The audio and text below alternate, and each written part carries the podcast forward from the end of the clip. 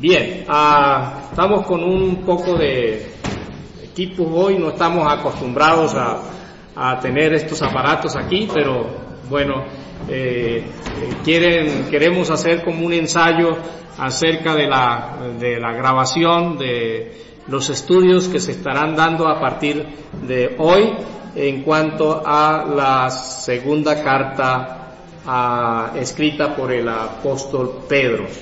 Bien, si nosotros nos ubicamos en, ahí en la palabra de Dios, en nuestras Biblias, abriendo la segunda epístola ah, del apóstol Pedro, eh, podemos encontrar la manera como empieza esta carta. Voy a leer los dos primeros versículos del el capítulo 1. Dice, Simón Pedro. Nótese que mm, hay una, una expresión de identificación. Simón Pedro.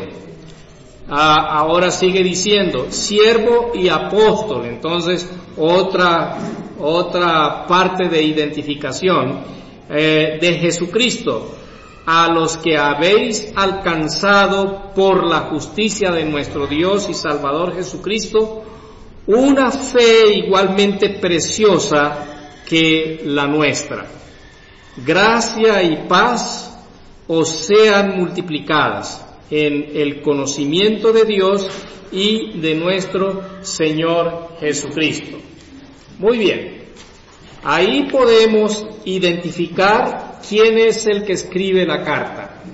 Eh, ustedes saben que lo interesante de quienes escribieron eh, estas cartas ahí en, eh, en, el, en el Nuevo Testamento y en el comienzo de la iglesia, lo interesante es que cada escritor de la carta ah, se identifica primero quién es el que está escribiendo la carta. Eh, en, el, en la actualidad, pues bueno, ya se ha perdido mucho esa moda de escribir cartas a mano, pero generalmente se escribía la carta y al final era que se, se eh, daba la identificación, ¿no? Escribe Eduardo Nieto, o con, eh, con atención o, o, muy atentamente Eduardo Nieto, ¿no? Entonces siempre se identificaba al final. Aquí en las cartas bíblicas la identificación está al comienzo y aquí tenemos a Pedro identificándose. Ahora, muy interesante también que en esta identificación se dice el primer nombre de Pedro se ve como Simón, ¿no? Simón Pedro. Ahora,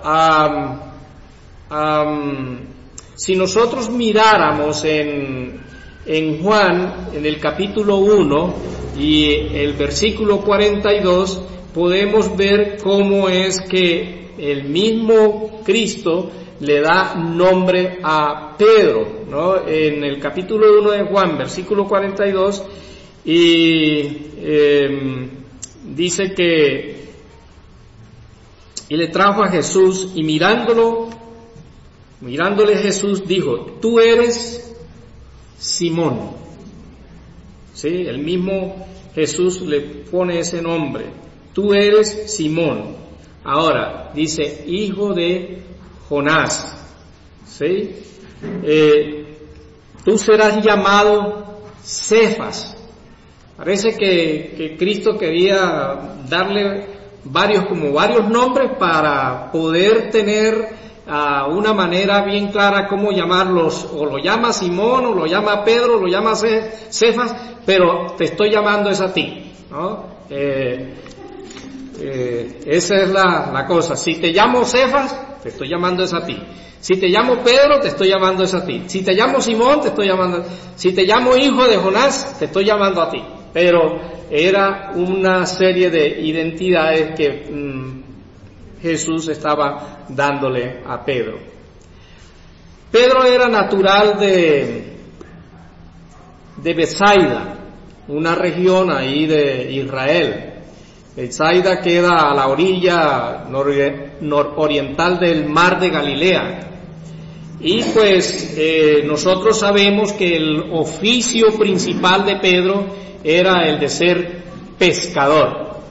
¿Dónde lo encontró Jesús? Lo encontró en el mar, en la orilla del mar, lo encontró arreglando redes, estaba pescando y Jesús le hace la invitación a Pedro a que a partir de ese momento, en lugar de ser pescador de los peces en el mar, que fuera pescador de hombres para el reino de Dios. Entonces, eh, eh, algo que también aprendemos a, través de la palabra era que Pedro, además de, pues, de su oficio de pescador, pues también era un hombre casado que tenía su hogar, tenía su esposa. ¿Y cómo lo sabemos? Sabemos porque ah, Sí, y él se puso muy disgustado por haber sanado a la suegra. No. Este, sanó a la suegra, Jesús le sanó la suegra a Pedro. Tal vez sí se puso contento porque a lo mejor la suegra lo quería bastante. Mi suegra a mí me quería mucho y, y me, eh, mejor dicho, era cómplice conmigo de muchas cosas. Eh, quería mucho y me dio mucho dolor cuando mi suegra murió porque perdí una amiga muy cercana. Este, y Pedro pues tenía su suegra enferma y Jesús la sanó y, bueno, esto nos da prueba de que Pedro era casado. Lo, lo, que destaca también de la vida de Pedro es aquel tiempo cuando Pedro pasó por ese encuentro personal con Cristo.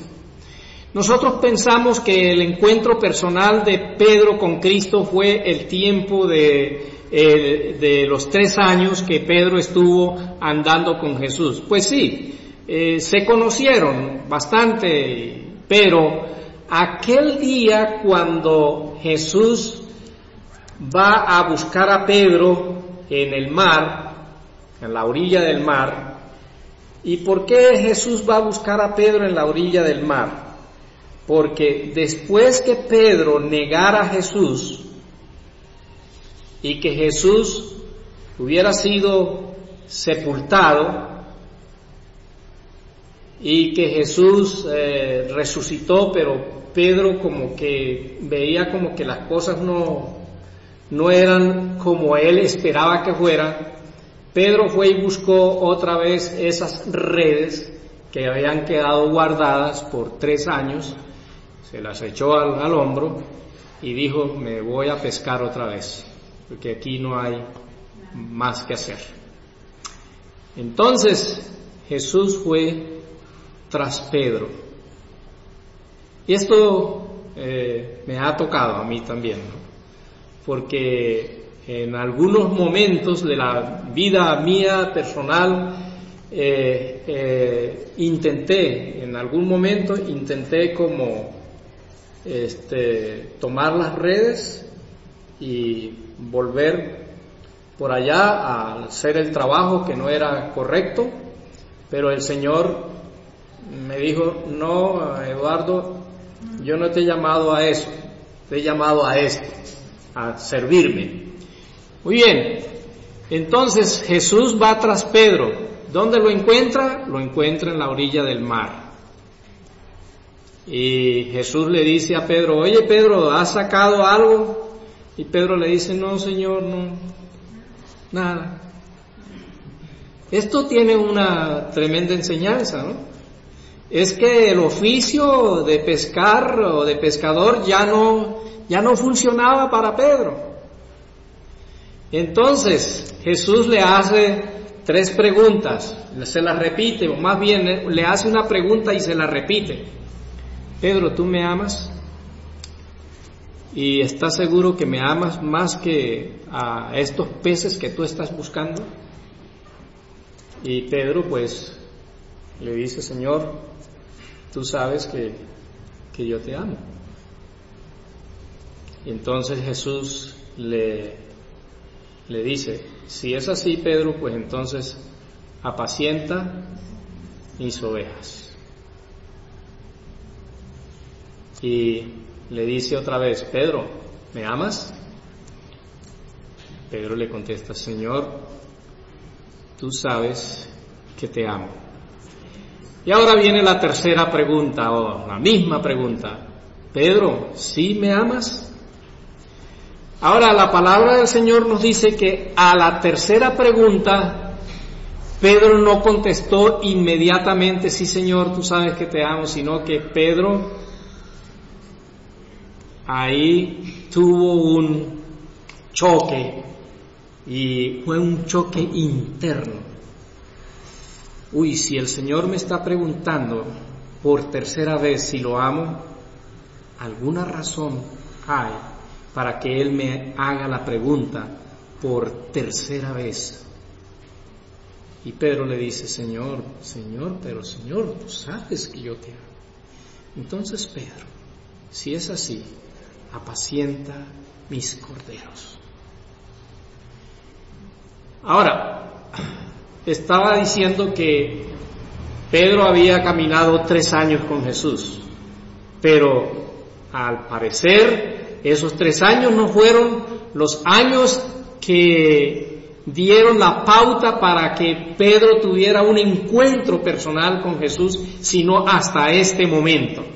En este momento es cuando Pedro encuentra la razón de esos tres años de estar juntos. Y es que Cristo quería que Pedro lo amara sobre todas las cosas, que Pedro pudiera amar la obra de Cristo por encima de lo que valía ir a pescar. Entonces, eh, Pedro toma la decisión de seguir al Señor a costa de lo que fuera.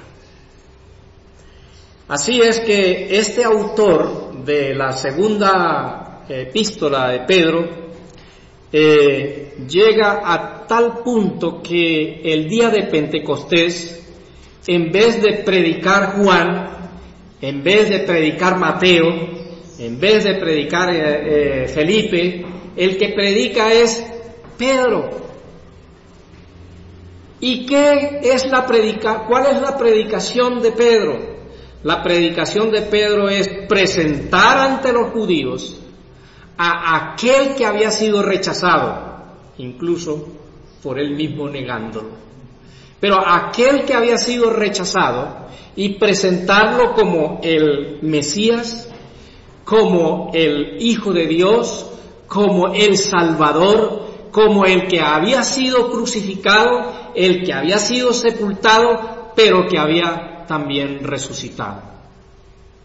Y nosotros sabemos por la historia en la palabra de Dios que ese día más de tres mil personas creyeron en ese Mesías que Pedro presentó. Ahora,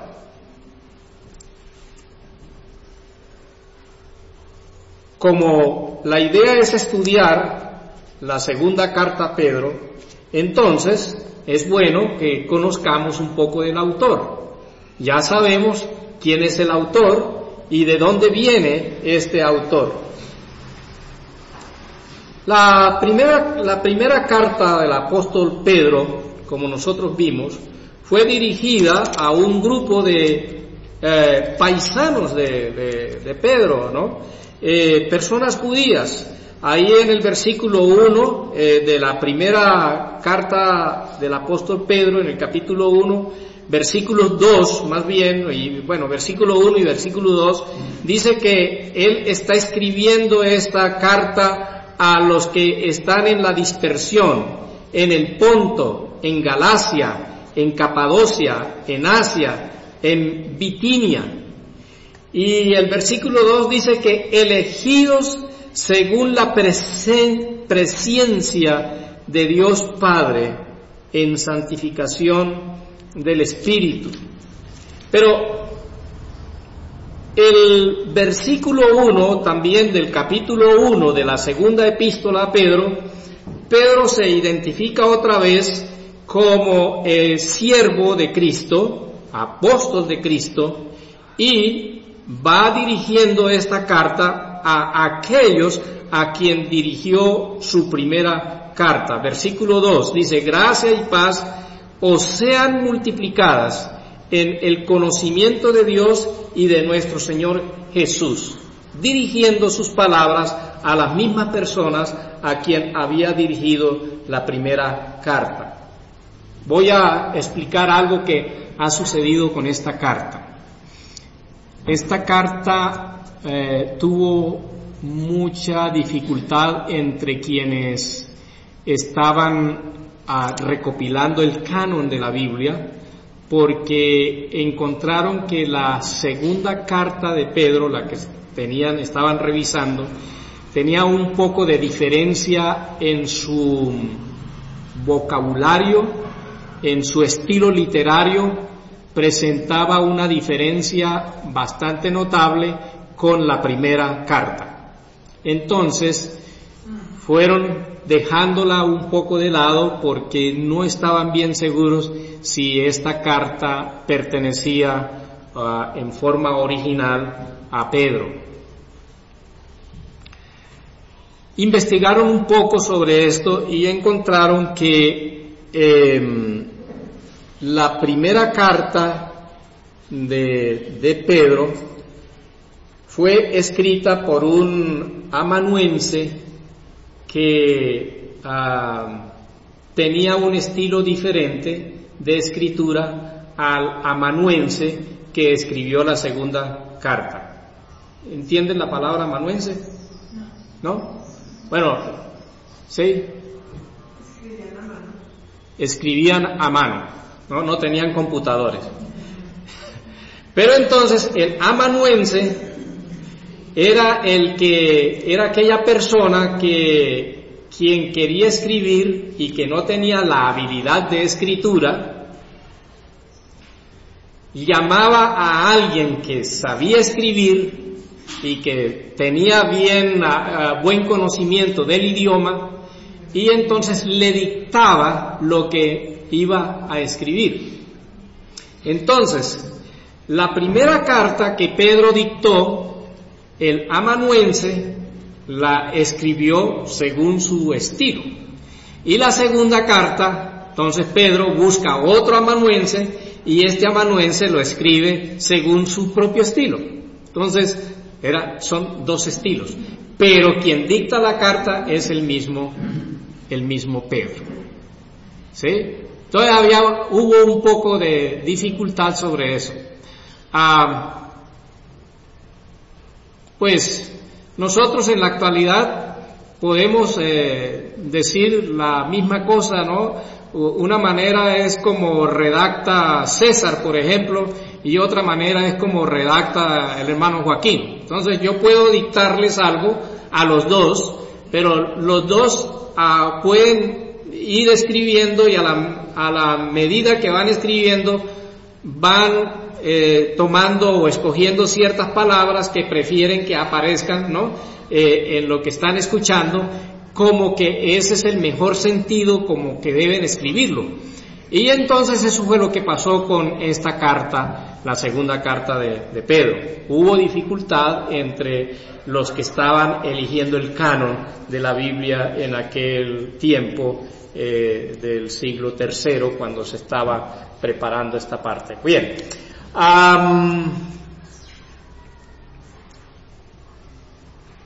¿Cuándo fue escrita la carta? La carta de, la segunda carta del apóstol Pedro fue escrita entre el año 66 y el año 67. Ahora, mm, otra vez, dificultades con el asunto de las fechas. Pero ah, entendiendo, si entendemos bien o si se comprende bien que fue escrita entre el 66 y el 67, entonces Pedro estaba preso en Roma. Y desde Roma Pedro escribió la segunda, la segunda carta. Eh, entonces, si fue así, eh, el amanuense era una persona que vivía en Roma y tenía otro estilo de idioma o, otro léxico en su cabeza en cuanto a la manera de escribir el idioma eh, griego en que se escribió la carta. Bien, ¿A quiénes se dirigía? Otra vez, como les estaba diciendo, a los hermanos que estaban en el Ponto, en Galacia, en Capadocia, en Asia, en Bitinia, etc. Eh, escrita entonces desde Roma. Quiero hablar un poquito de la parte histórica de la carta.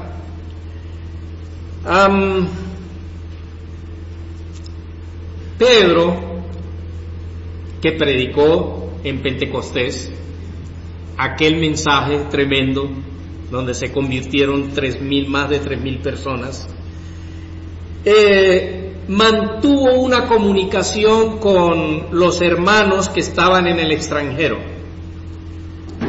Y al estar en esa comunicación, este Pedro empezó, estuvo descubriendo que estos hermanos en aquellas regiones estaban sufriendo dos clases de persecución. En la primera carta que Pedro escribe, él anima a los hermanos a cómo hacer frente a la persecución externa que hay en contra de los creyentes, en contra de los cristianos.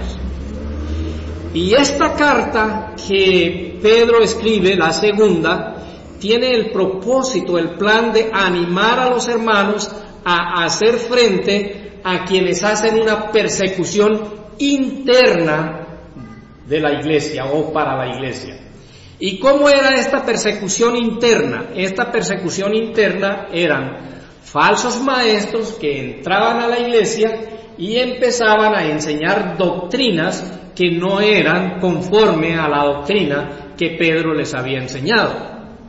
Entonces ahora Pedro les va a, les está escribiendo esta carta, eh, estoy haciendo la referencia histórica, les escribe esta carta con el propósito de darles herramientas para ellos eh, atacar la persecución o hacer frente a la persecución desde adentro con el conocimiento.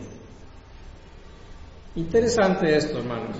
A la medida que vayamos a estudiar la, carta, vamos a ver esa parte, que la manera de atacar la falsa doctrina es con el conocimiento de la verdadera doctrina. Bien.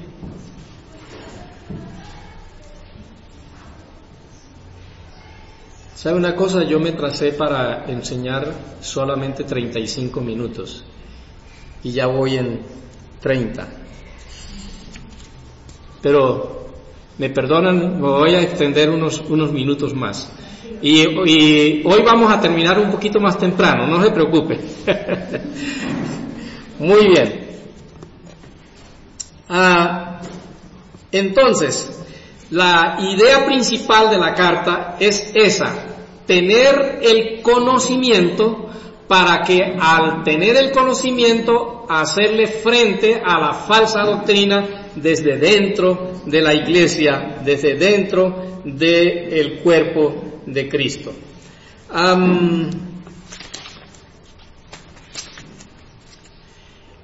en su primera carta, Pedro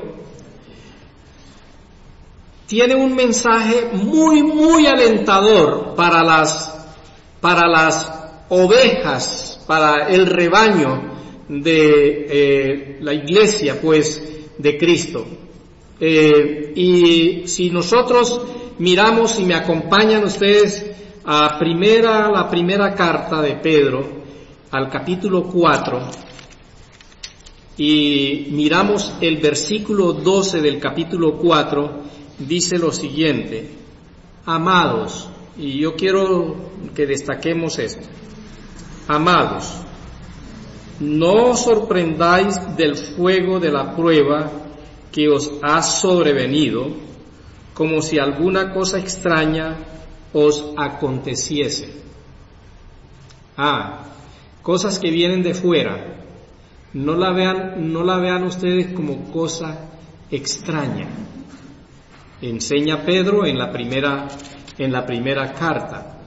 Pero en la segunda carta quiero que miremos el capítulo 2,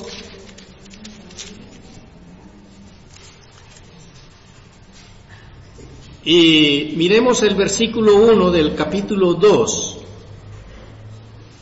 Pero hubo también falsos profetas y mire cómo dice, ¿dónde? Entre el pueblo. Esto quiere decir dentro. ¿Sí? Dentro del pueblo. Como habrá entre vosotros falsos maestros que introducirán encubiertamente herejías destructoras y aún negarán al Señor que los rescató, atrayendo sobre sí mismo destrucción repentina. Bien, eh, en el capítulo 3, ahí de la segunda, el versículo 3 también, eh, dice así, sabiendo primero esto, que en los postreros días vendrán burladores, andando según sus propias concupiscencias, y diciendo, ¿dónde está la promesa de su advenimiento? Porque desde el día en que los padres durmieron, todas las cosas permanecen así como desde el principio de la creación.